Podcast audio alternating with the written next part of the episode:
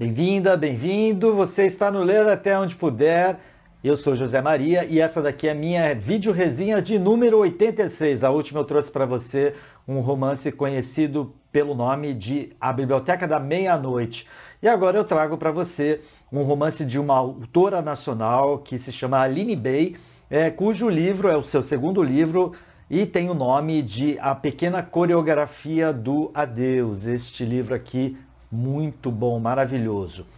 Essa é história de Júlia Manjuba Terra, uma menina que poderia ser considerada como velha, já que é filha de Vera, a mãe, como tantas outras, lhe bate, mas bate muito mesmo e por qualquer coisa.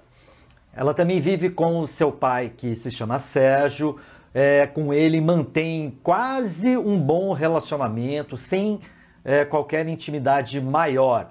E tudo começa com Júlia brincando de boneca e observando a mãe da sua amiguinha TT, que é uma mulher assim bem arrumada, vistosa, cheirosa, como aquela menina gostaria de ser muito, e é muito diferente da sua mãe, que é uma senhora dedicada aos afazeres do lar, um tanto quanto estressada.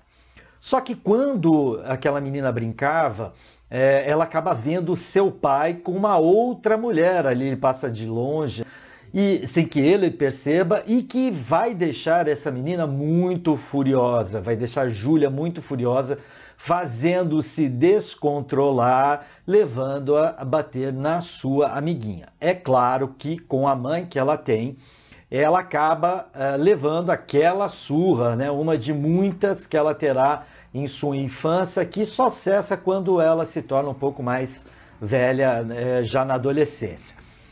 Essa é a trama é, de uma família comum, né, como muitas que tem aí no nosso país, a que a protagonista descreve como três solitários gravemente feridos. E assim, essa menina ela vai crescendo, florescendo, se tornando mulher em um ambiente hostil em que esses seus familiares, pai, mãe e ela mesma, não têm entre si qualquer tipo de intimidade.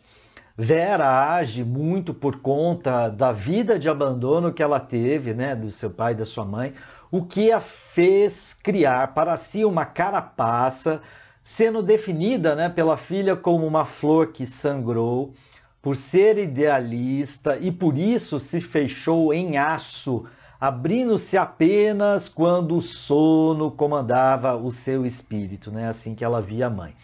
E Sérgio, o pai que não surrava a filha, mas pouco acompanhava a sua intimidade, a sua vida mais íntima, acaba não aguentando esse relacionamento nada sadio com Vera e se divorcia. E aí Júlia vai ter o seu primeiro adeus, né? Pequena coreografia do adeus. E a partir daí, os encontros ao domingo à tarde da guarda compartilhada que ela passa a ter com o pai, né, serão somente vazios, quase que protocolares, né? Na tentativa de mudar é, de vida depois que ela tem um problema é, pedagógico na escola e por indicação da diretora, Júlia irá tentar fazer o balé, esforçando-se muito, mas sem muito resultado. Mas lá, no entanto, ela aprenderá a sua, as suas primeiras coreografias, né? daí o nome do título, tornando-se mulher e continuando a vida apenas com a sua mãe. E é somente a partir de quando ela começa a sua juventude em uma pensão que ela já pode pagar, é, que é essa garota que gostaria de se transformar em uma música porque além de bonita, ela desapareceria quando alguém desligasse o rádio, né? assim que ela se autodenomina, ela terá a noção, né, já mais jovem e vivendo sozinha, é, do que é ter um pouco, um mínimo de carinho das pessoas com quem ela convive. E Júlia escreve um diário como forma de desabar os seus medos, os seus anseios, e vai além, criando nesse diário um relato de histórias com alguns personagens fictícios, né? assim aspirando a ser escritora, né? tornar-se uma escritora E ela tem um certo reconhecimento de um escritor famoso que justamente mora naquela pensão e vai servir de mentor para a Júlia.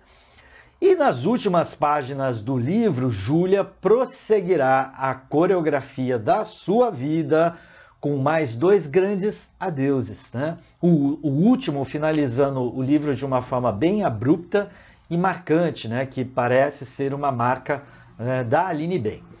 E completando a trama de uma criança que sofreu bastante por conviver com pais é, muito incompreensíveis e também uma mãe muito repressora. Bom, descrito dessa forma sucinta que eu acabei de fazer, esse enredo, né? É, não é possível sentir, logicamente, todos os sentimentos e a grande emoção colocada sutilmente pela autora, é, sem realmente ler essa obra aqui do começo ao fim. E é fazendo a leitura dessa prosa que pode-se dizer que é poética, será possível compreender em detalhes o cotidiano da vida dos seus personagens que são transformados em beleza, em tristeza, tudo de uma forma muito sublime. Bem, como diferencial, a escrita desse livro ela é colocada em uma apresentação nada convencional, ora aparecendo-se com versos de um poema, ora é, com uma diagramação específica, certamente, para destacar aquela cena, aquela ideia é, bem particular que a é, autora quis passar naquele momento. E tudo vai acabar contribuindo para uma leitura leve, agradável, independente da tristeza que tem esse enredo. Publicado pela jovem e promissora escritora Aline Bake, né, como eu falei no começo, é, o segundo livro, o primeiro foi O Peso do Pássaro Morto, que também tem essa forma de escrita. Vem essa excelente segunda obra é, se destacando justamente por essa forma diferente de apresentar a escrita, que é uma prosa poética, que ela coloca em, todo, em toda a sua obra. É, Aline Bay, ela cada vez mais é reconhecida por essa qualidade assim inusitada, essa leveza que ela coloca é, de uma forma brilhante em seus livros. É para ser lido quase como se fosse um poema e vale cada minuto de leitura. Vamos ficando por aqui. É, não esqueça de dar uma olhadinha em outra vídeo resenha. Eu vou deixar a indicação do peso do pássaro morto, que a gente já fez resenha nesse canal. É o primeiro livro da Aline Bay. Gostaria de agradecer a sua atenção. É, gostou? Dá um like, se inscreva no canal e siga a hashtag Tudo Junto, ler até onde puder. Paz e bem a você!